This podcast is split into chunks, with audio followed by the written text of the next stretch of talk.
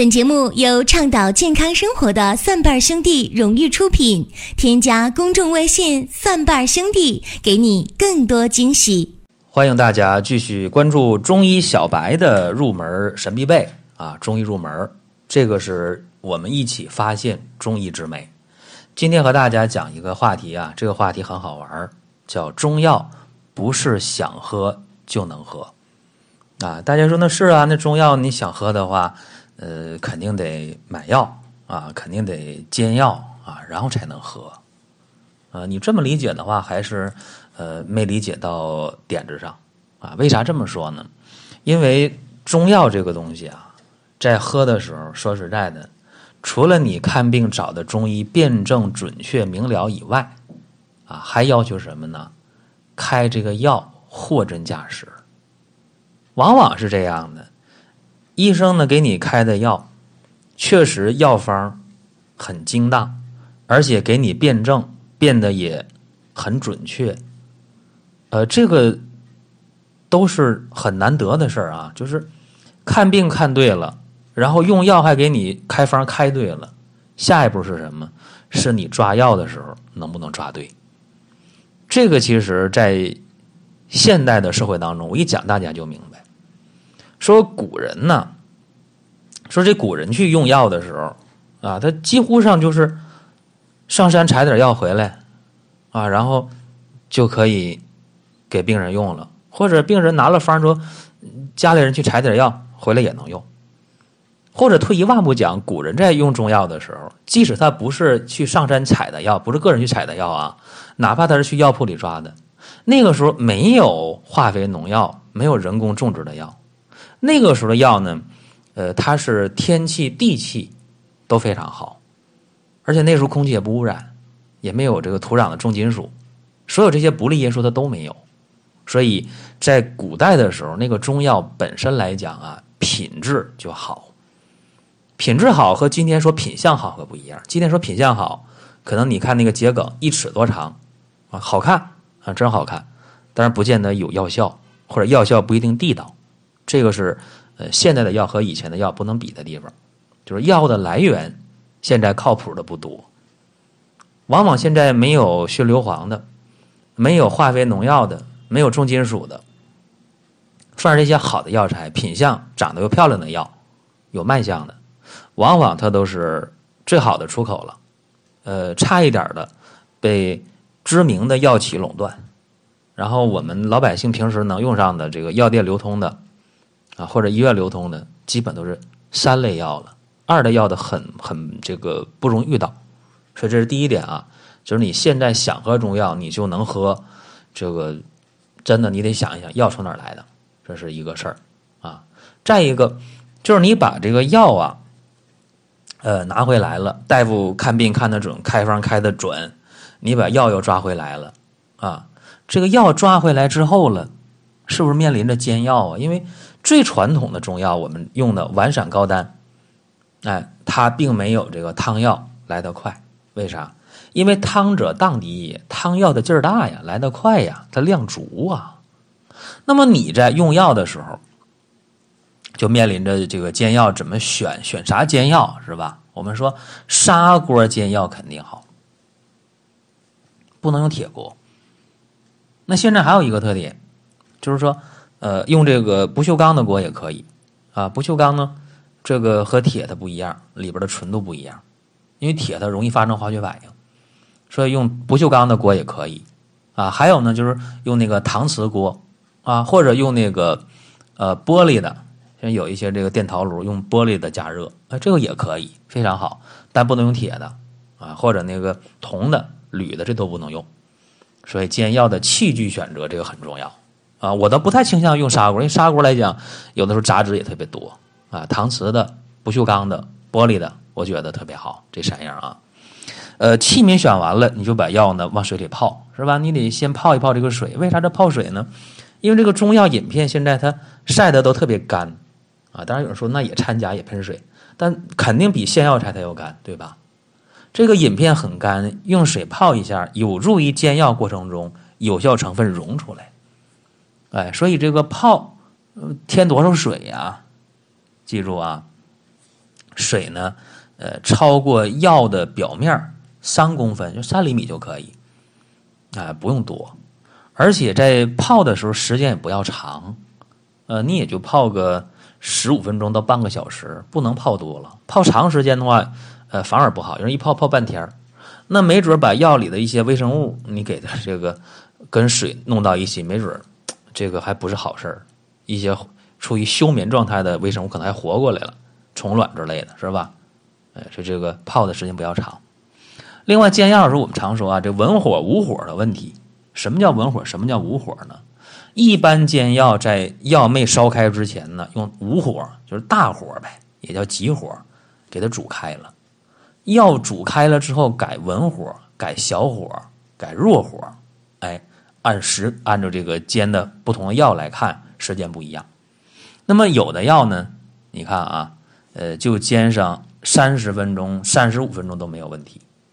那你比方说煎龙骨牡蛎，先煎的药，你煎半个点儿，你煎一个点儿，那那那都没事儿啊。你把这药效成分煎出来。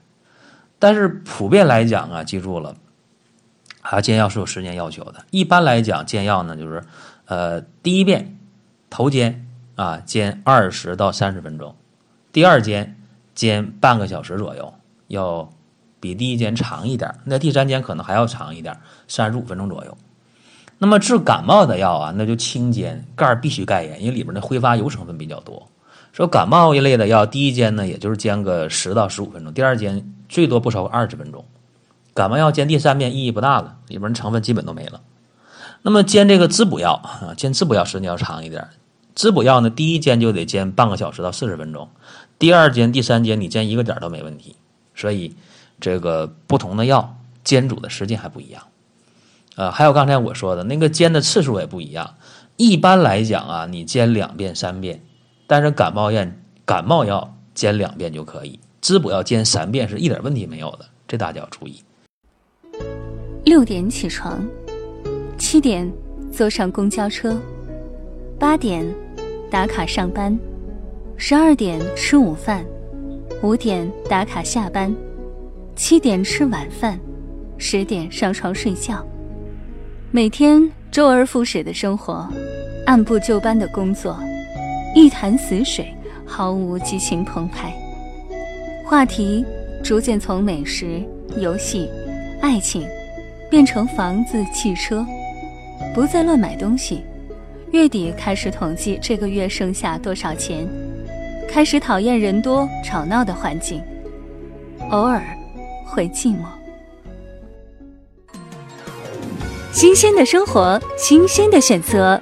等了一年的有机鲜人参又来了，无肥、无硫熏、无污染，纯长白山土生的鲜补品，良心品质，放心功效，送礼自吃都 OK 哦。实景照片、功效和用法，请参阅生活馆内鲜人参详情。更多福利，更多优惠。尽在微信公众号“蒜瓣兄弟”，更多福利，更多优惠，尽在微信公众号“蒜瓣兄弟”。还有就是说，那煎药的话，究竟我喝多少，煎成多少量呢？啊，一般来讲啊，呃，煎药煎两回，煎三回，把这药汁倒到一起，啊，然后一副药煎出多少呢？成年人来讲啊，呃，一副药你能煎出来，呃，五百毫升，一斤以内。就行，因为你喝三次的话，一天喝三次的话，一次大概一百五十毫升，三次的话这四百五十毫升，这就够了。要小孩喝、儿童喝的话呢，这个量再少一点，一副药煎出来个二三百毫升就可以啊，一回喝上呃七八十毫升，对小孩来讲就不少了。所以这个就是呃我们在煎药的时候啊，呃在喝药之前嘛做的一些准备工作。呃，还有一点呢，我想和这个大家说一下。就是喝药的时候，不是你想喝就喝，你得有时间限制，这个也挺重要啊。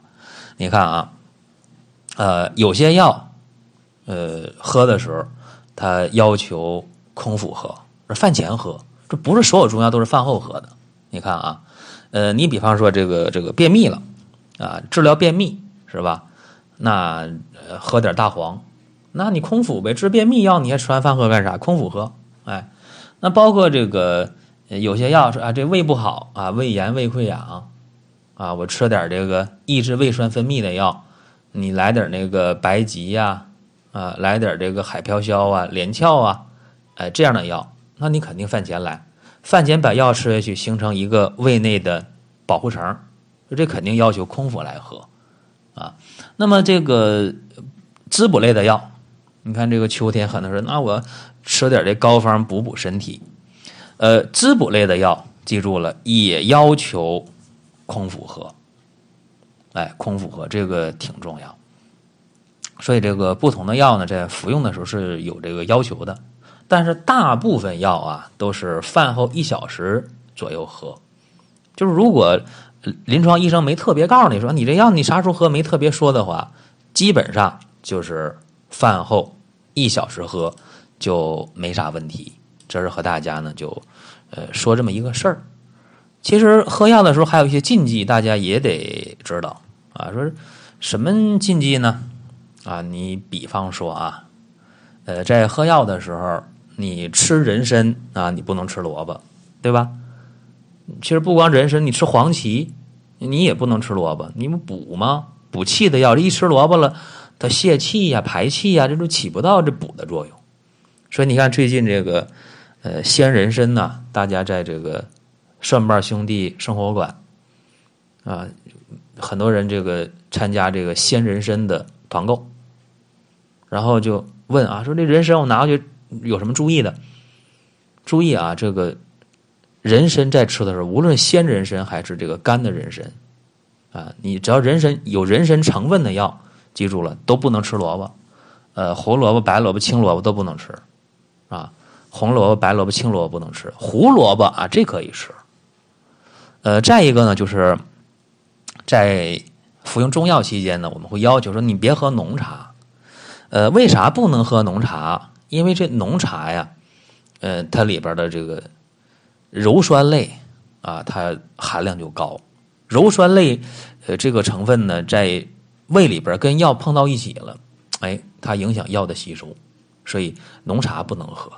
还有，为啥说你喝药期间、喝中药期间不能吃这个生冷的食物呢？啊，不能吃这个呃难以消化、油腻的食物呢？这个很简单，生冷的食物到了这个胃肠道以后呢，首先需要胃肠道加热。你比方说，我们腹腔内的温度三十七度啊，那么你吃的东西，冰箱里的五度的这个啤酒、五度的饮料，哗喝到。肚子里了怎么办？先加热，啊，胃里的这个血管得放热量，加热，把食物加热到三十七度，然后它才能参与吸收。你在这个加热过程当中，胃肠道受刺激，对吧？它血管包括胃内它会收缩，你这样的话肯定就影响药物的吸收了，对吧？为啥喝药喝热乎的？到胃里边正好是呃腹腔内的温度三十七度到四十度左右，啊，那你。进了药的吸收了，没有一个消耗胃肠道能量的过程，而你一旦吃凉的，包括冷饮，啊，你这样的话直接就伤了胃肠了，影响药物吸收。那油腻的这更不用说了，你吃这个呃油腻的食物啊，呃，中医讲是这个肥甘厚味油腻的时候属于痰湿类的东西，痰湿的东西你到胃肠之后你消化的话，胃肠道需要去化湿，需要去化痰，也会消耗胃气，所以这样的话。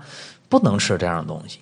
还有一个说，中医讲你忌这个辛辣，忌这个什么葱姜蒜呐，啊，什么这个胡椒啊、辣椒啊，呃，这这芥末呀这些东西。那么这些东西为啥辛辣的东西不让吃？